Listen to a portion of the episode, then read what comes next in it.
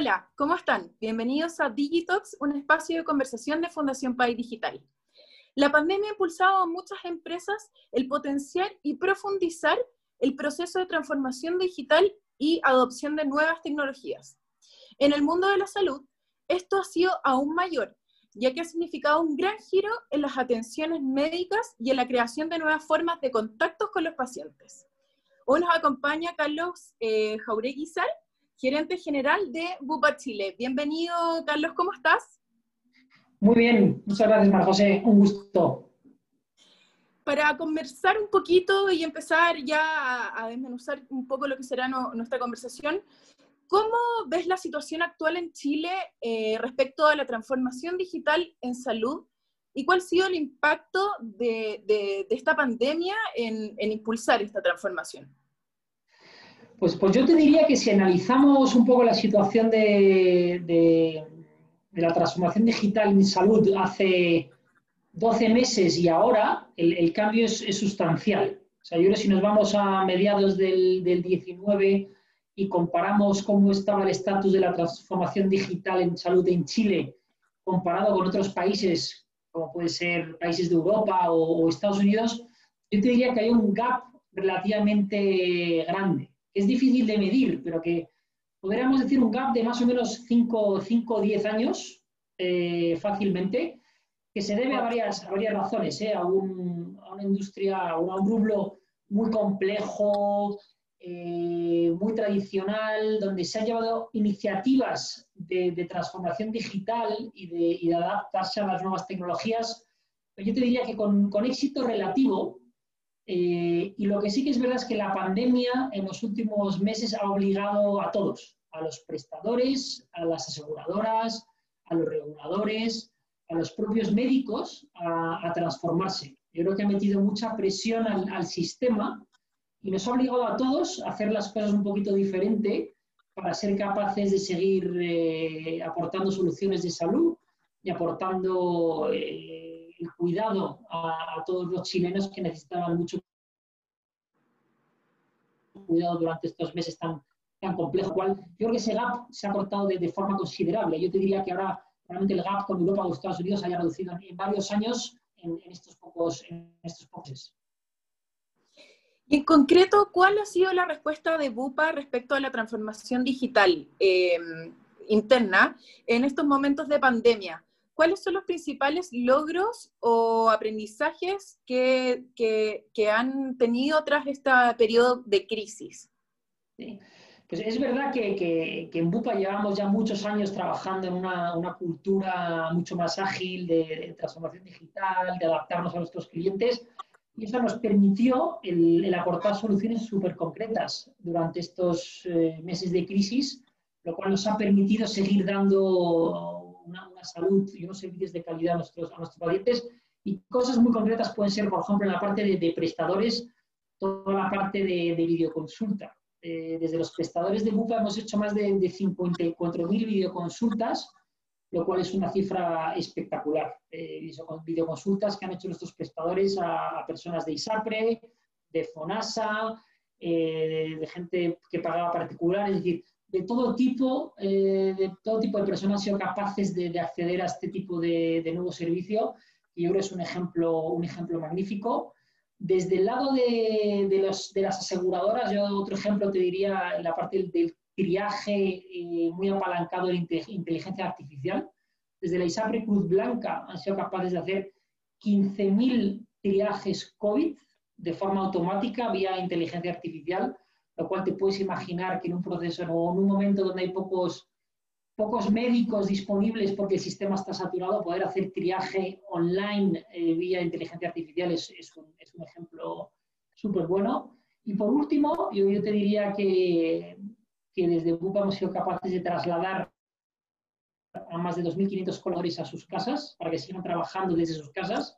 Esto lo hicimos en un, en un solo fin de semana y la verdad es que el resultado ha sido, ha sido espectacular. yo creo que son tres ejemplos de cómo desde hemos sido capaces de dar continuidad tanto, tanto a nuestros clientes como a nuestros pacientes, como a los colaboradores que trabajan en el grupo, con resultados, yo te diría, eh, muy buenos.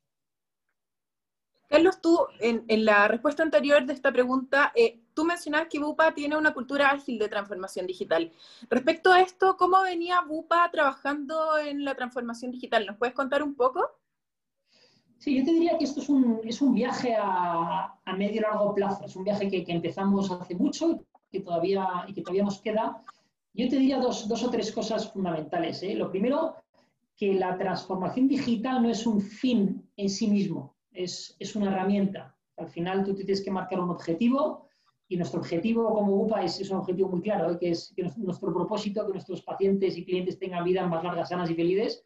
Y hay que entender cómo la transformación digital ayuda a conseguir esos objetivos. Por lo cual yo te diría que el primer mensaje es ese, que es eh, el foco que ponemos en, transformación digital es con el objetivo de aumentar el NPS, que nuestros clientes estén más contentos, de ser más eficientes, con lo cual son objetivos muy concretos que, que la transformación digital toca de forma, de forma específica. Con lo cual yo diría que el primer mensaje es ese.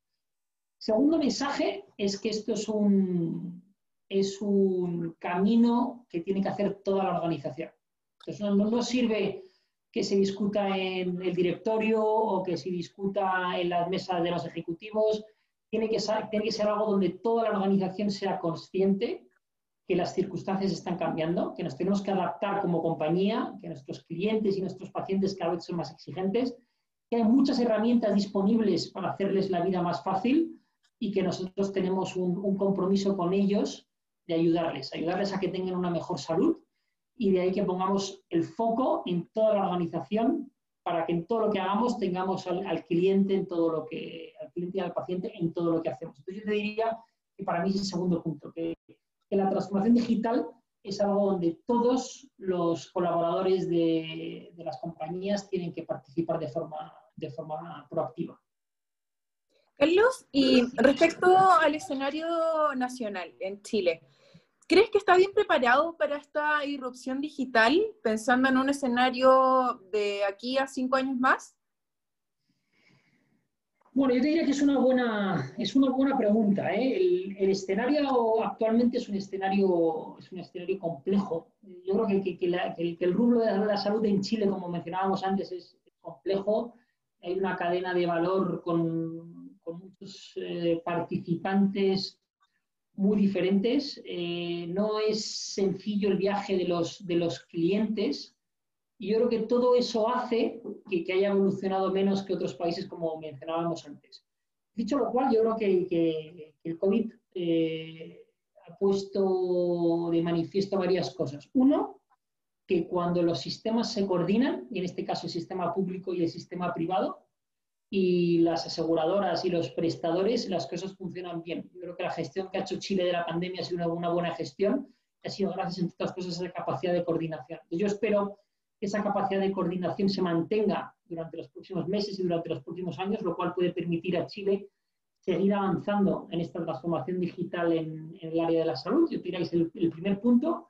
Y el segundo punto, yo creo que todos los, los partícipes en este, en este rubro estamos mirando eh, un poquito más allá de, nuestro alcance tradicional. Yo creo que estamos más dispuestos a colaborar, más dispuestos a incorporar eh, mejores prácticas de otros países. En el caso de Bupa lo tenemos relativamente fácil porque Bupa está presente en, muchísimos países en todo el mundo, con lo cual lo tenemos fácil, pero yo sí que noto que, sí que, noto que la industria en general, los, los jugadores están mirando más fuera para ver qué cosas podemos hacer en Chile. Por tanto, yo te diría que a día de hoy hay una mejor base para poder seguir avanzando en esta transformación digital que necesita, que necesita la salud.